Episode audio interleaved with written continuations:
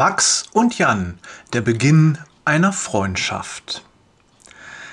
Wegen dir habe ich mir den Kopf gestoßen, mault Max. Was stehst du genau hinter der Tür? Kerstin lacht und nimmt ihren Sohnemann in den Arm.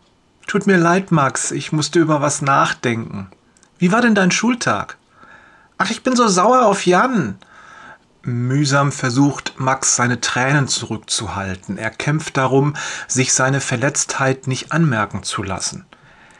Das ist so ein Idiot. Immer erzählt der Mist über mich und macht mich vor den anderen schlecht. Wieso? Was hat er denn gesagt? Er sagt, ich habe beim letzten Test betrogen. Dabei hat er beim Test die ganze Zeit zu mir rübergeschaut. Der will nur den Verdacht auf mich lenken, falls Frau Berger merkt, dass er abgeschrieben hat. Und die anderen haben dir erzählt, dass Jan sowas über dich erzählt? Nicht direkt, Max überlegt. Aber es kann überhaupt niemand anders gewesen sein. Jan saß bei dem Test neben mir und außerdem mag er mich nicht. Ach, Maxi, sagt seine Mutter, lass uns mal in die Küche gehen, dann können wir noch ein bisschen reden, während ich dir was zu essen mache. Max knurrt irgendwas vor sich hin, während er seiner Mutter in die Küche folgt. Magst du Pfannkuchen? fragt Kerstin und sucht schon mal das Mehl und die Eier zusammen. Eine Viertelstunde später mampft Max seinen ersten Pfannkuchen, dick mit Apfelscheiben belegt, wie er es am liebsten mag. Er hat schon wieder etwas bessere Laune. Kerstin beschließt, die Sache nochmal anzusprechen. Hast du schon mit Jan drüber gesprochen? fragte sie. Max schaut von seinem Pfannkuchen auf. Nee, natürlich nicht. Ich will nichts mit ihm zu tun haben.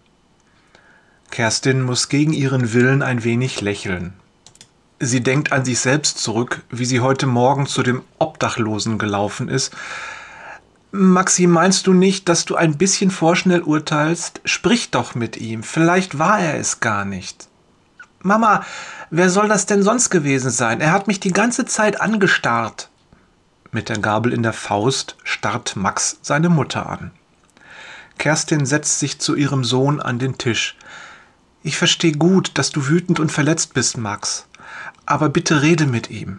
Vielleicht tust du ihm Unrecht. Sie legt ihre Hand auf die Hand ihres Sohnes. Weißt du, was ich jetzt mache?